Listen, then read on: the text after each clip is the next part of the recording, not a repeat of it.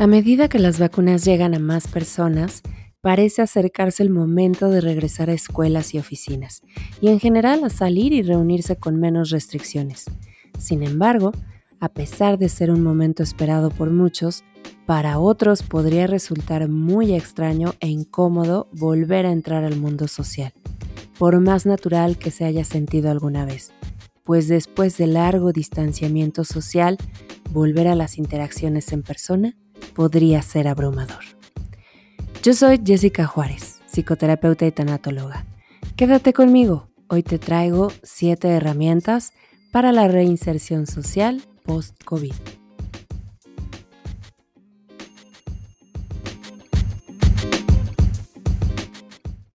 Tras un año en el que hemos asimilado las precauciones de salud pública en cuanto al distanciamiento social y el uso de cubrebocas, la idea de readaptarse a los compromisos sociales en persona puede ser inquietante.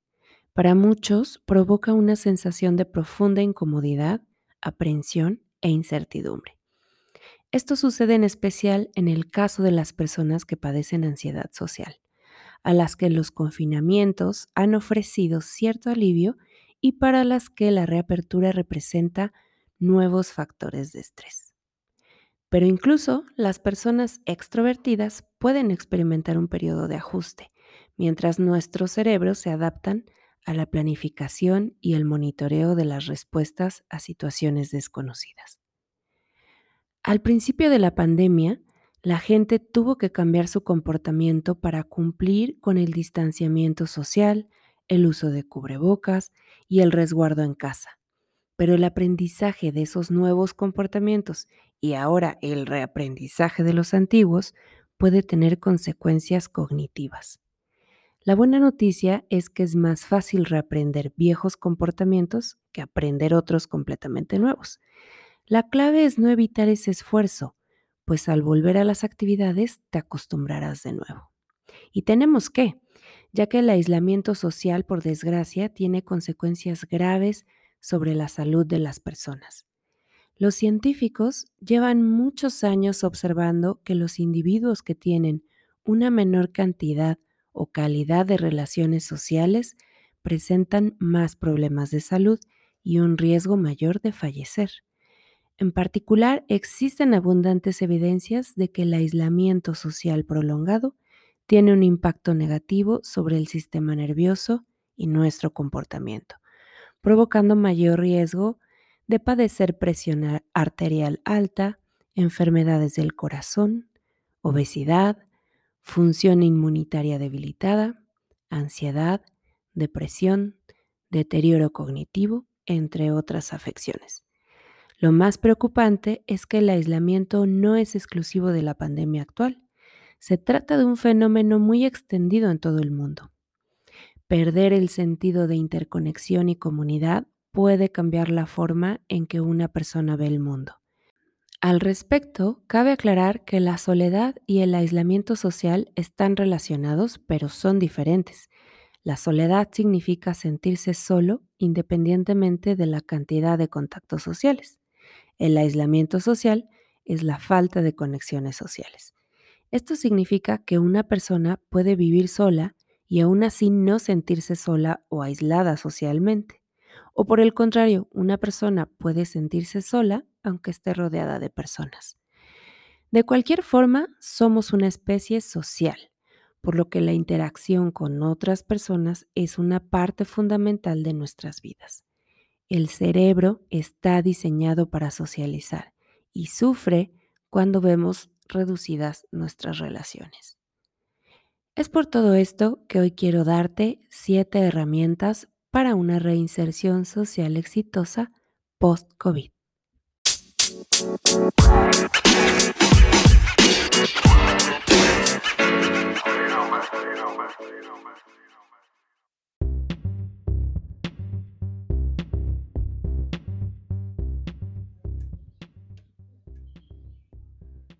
Número 1. Empezar de a poco. Ya sea por precaución o por ansiedad social, es importante que nos permitamos reinsertarnos de forma gradual. Esto ayudará a ir ganando confianza sin sentirnos aturdidos. Puedes empezar con una reunión con un amigo en casa. Así estarás interactuando en persona, pero en una zona conocida y confiable. Posteriormente te puedes permitir hacer una salida a un restaurante o un café donde sepas que toman medidas sanitarias necesarias que te den comodidad. Esto aplica también si por el contrario tú te sientes entusiasmado ante la posibilidad de volver a las cenas, las fiestas y los eventos masivos, pues aunque ese sea tu interés, aplicándolo así corres el riesgo de sentirte saturado, agotado y sobreexpuesto.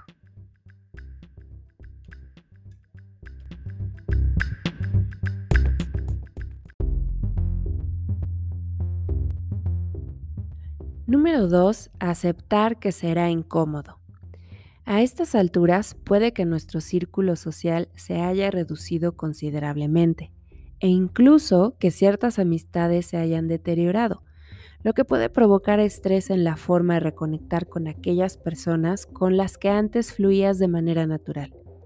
Además, que igual que contigo, para muchas personas las habilidades sociales están desafinadas haciendo los encuentros raros de inicio. Tenemos que entender que probablemente nadie es el mismo de antes a causa de la pandemia. Que esto no te desanime, es un paso necesario, es decir, se sentirá un poco incómodo al principio, pero muy pronto se sentirá más familiar.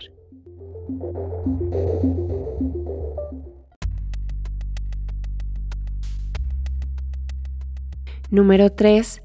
Habla de tus necesidades. En vez de seguir en aislamiento, puedes hablar francamente de tus necesidades.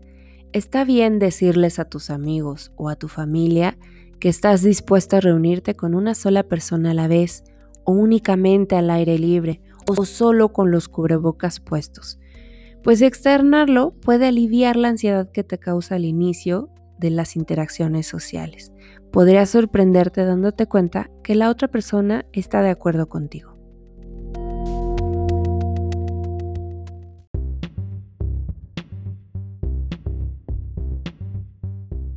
Número 4. Evita conversaciones unilaterales. A veces tenemos tanto que decir que acaparamos la charla, o por el contrario, estamos tan inseguros que solo nos dedicamos a escuchar al otro sin participar de la conversación. Ambos extremos es algo que debemos evitar para que el encuentro no se vuelva tedioso tanto para tu interlocutor como para ti mismo.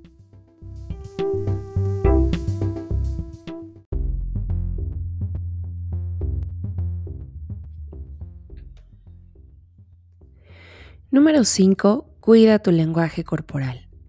En muchas ocasiones, las principales barreras son las que ponemos con nuestro lenguaje corporal o no verbal. Por ello es importante evitar posturas que denotan mala actitud, como estar de brazos cruzados, hacer gestos de desaprobación, fruncir el ceño, evadir la mirada o mirar el reloj constantemente.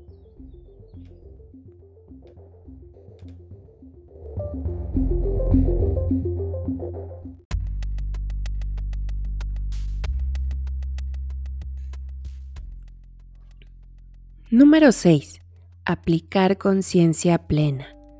Es decir, estar completamente presente, centrándonos en lo que está sucediendo en el aquí y ahora, observando y escuchando con atención. Esto dará pie a que tengas disposición y apertura para compartir el momento, sin distracciones y permitiéndote conectar con la o las personas que están contigo hará sentir a tus acompañantes más cómodos al mismo tiempo que tú disfrutas más de la ocasión.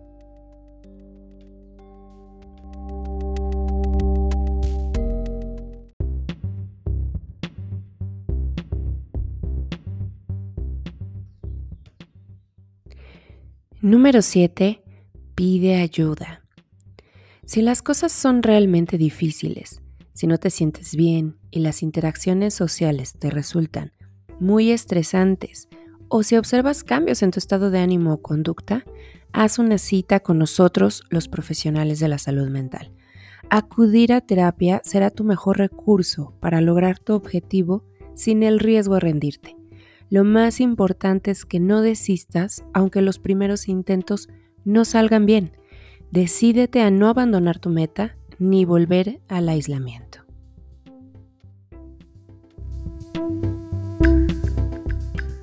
Estas fueron las siete herramientas para la reinserción social exitosa.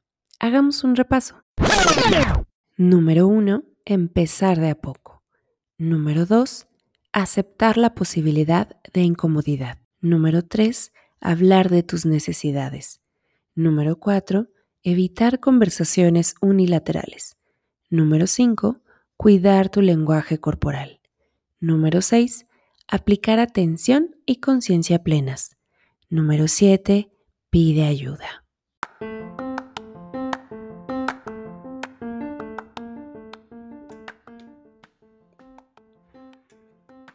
En conclusión, mantenernos distanciados fue necesario para salvaguardar nuestra salud física. Sin embargo, hoy es importante reinsertarse en la vida social para preservar ahora nuestra salud mental, sin perder de vista claro que deberá ser gradual, prudente, a nuestro propio ritmo y con las medidas sanitarias recomendadas por las instancias de salud nacionales e internacionales.